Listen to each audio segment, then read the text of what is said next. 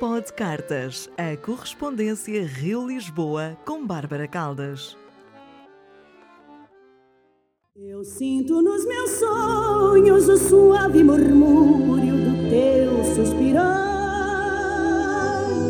Teus olhos parecem dois sóis. Rio de Janeiro, 4 de outubro de 2020. Inês querida. Gostei da sua reflexão sobre trilha e banda sonora. Isso acabou falando muito de perto comigo, sabe? Pois quando eu escrevo, geralmente é com música. Eu sou uma apaixonada por música e, mais do que tudo, pela música brasileira. E no momento da criação, quando eu sento para escrever, sempre acaba por me vir alguma canção que coloco para tocar infinitas vezes. E a sensação que me dá é justamente a da música funcionar como um, trem, um algo ao qual eu me entrego e me deixo levar, conduzir, enquanto coloco no papel a pipoqueira que me estoura na cabeça. Essa espécie de Big Bang que me toma o corpo, me colocando nessa ousadia que é a de criar mundos em letras. É uma loucura. E a música da vez repete, e repete, e repete. Eu me preocupo com os vizinhos, se o volume chega neles. menos por incomodá-los e mais para não me acharem louca, alguma espécie de obsessiva, ou seja lá o que for. E as músicas acabam por ter suas letras transformadas em epígrafes de capítulos, como as tantas que você viu quando leu o original do seu Zé, que eu espero lançar até o início do ano que vem. E eu comecei essa sua carta também com uma epígrafe, com a versão para o português do Dia que Me Queiras, que coloquei na voz de Dalva de Oliveira, que já me serviu como locomotiva num capítulo do livro que estou escrevendo agora. Eu era uma criança peculiar que gostava de tango e me apaixonei por um disco da Dalva cantando só tangos, que era de minha mãe. E eu o escutava incansavelmente fazendo filmes na minha cabeça com aquelas letras tão intensas, tão apaixonadas, entronizadas pela potência dos violinos e do acordeon. Uma lindeza. Olhando de cá, vejo ali aquela criança já dizendo ao mundo qual a contribuição que ela tinha a lhe dar. Era só esperar para ver no que aqueles tangos iam dar. E falando em espera, Apesar de gostar da definição do Gonçalo para o verbo, colocando-o como a tarefa de quem espera, eu ouso retocar o seu querido mestre, pois aqui me ocorre o verbo mais como um exercício e dos físicos, pois ao nos exercitarmos, por mais atléticos ou bem treinados que sejamos, chega sempre um momento da agonia do ofegar, daquela sensação de não mais suportar. E temos de dar o nosso jeito, de fazer entrar o ar, de fazer o organismo se acalmar e continuar. E a vida é feita de esperas. E vamos nelas puxando para dentro o ar, respirando para que não nos sufoquem e esperamos por tudo, desde pelo ônibus ou metrô, até pela inspiração para escrever. Esperamos pelo lançamento do filme, do livro, ou mesmo da nova temporada da série pela qual estamos ansiosos.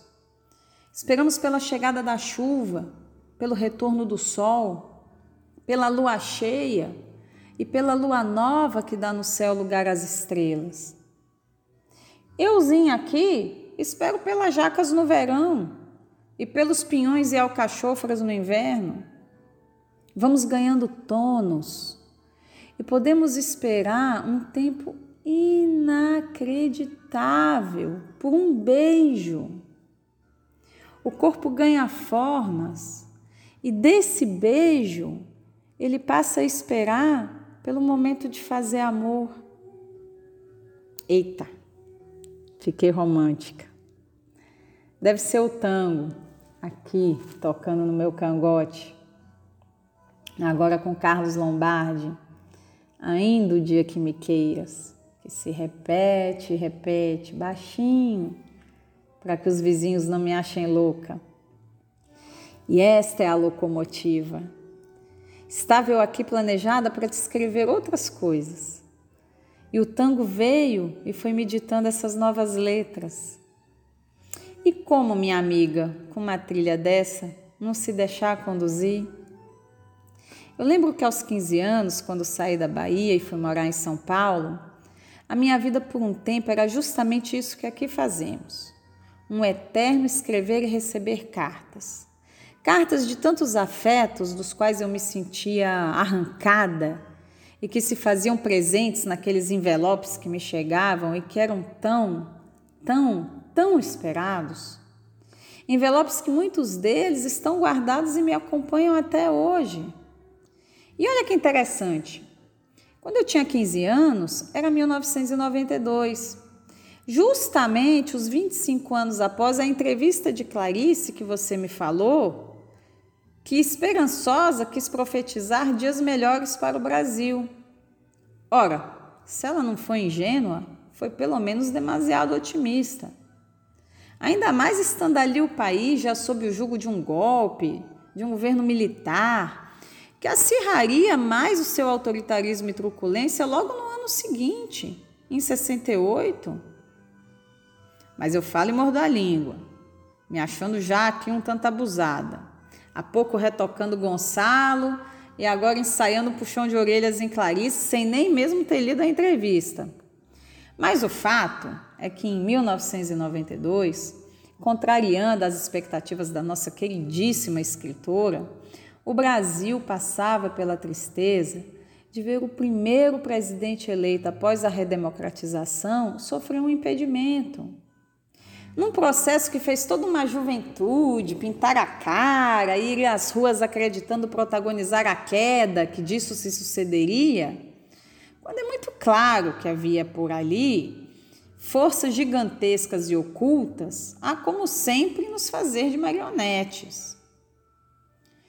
Eu falo em tristeza, mas me lembro bem de minha alegria eufórica que me fez enfrentar meu pai e ir para a Avenida Paulista comemorar a queda do presidente que eu, lá na minha pequena Porto Seguro aos 12 anos de idade, trabalhei como gente grande para que não fosse eleito. Eu falo em tristeza, mas a música que cantávamos e repetíamos e repetíamos, sem medo de parecermos loucos, era Alegria, Alegria de Caetano, que emergia de volta do tropicalismo invadindo as rádios e as televisões como tema de abertura da série Anos Rebeldes na Globo, que nos trazia justamente a época e também alguns horrores da ditadura que o país viveu na década de 60 e dali por diante. E falo em tristeza porque hoje vivo aqui essa vergonha, essa indignação triste diária, que agora já sem pudor só me faz discordar e discordar de Clarice, lamentando profundamente por tudo que me leva a tal discordância. Aqui há dias que parecem um pesadelo, um pesadelo destes que só quero saber quanto tempo esperarei para que passe. E minha amiga, essa é, creia-me, das esperas que mais sufocam. Pensando bem, eu estava melhor romântica, a falar de luas cheias, céus estrelados, beijos e amores. Acho que vou ficar aqui com meu tango. Quem sabe abrir um vinho e suspirar um pouco mais.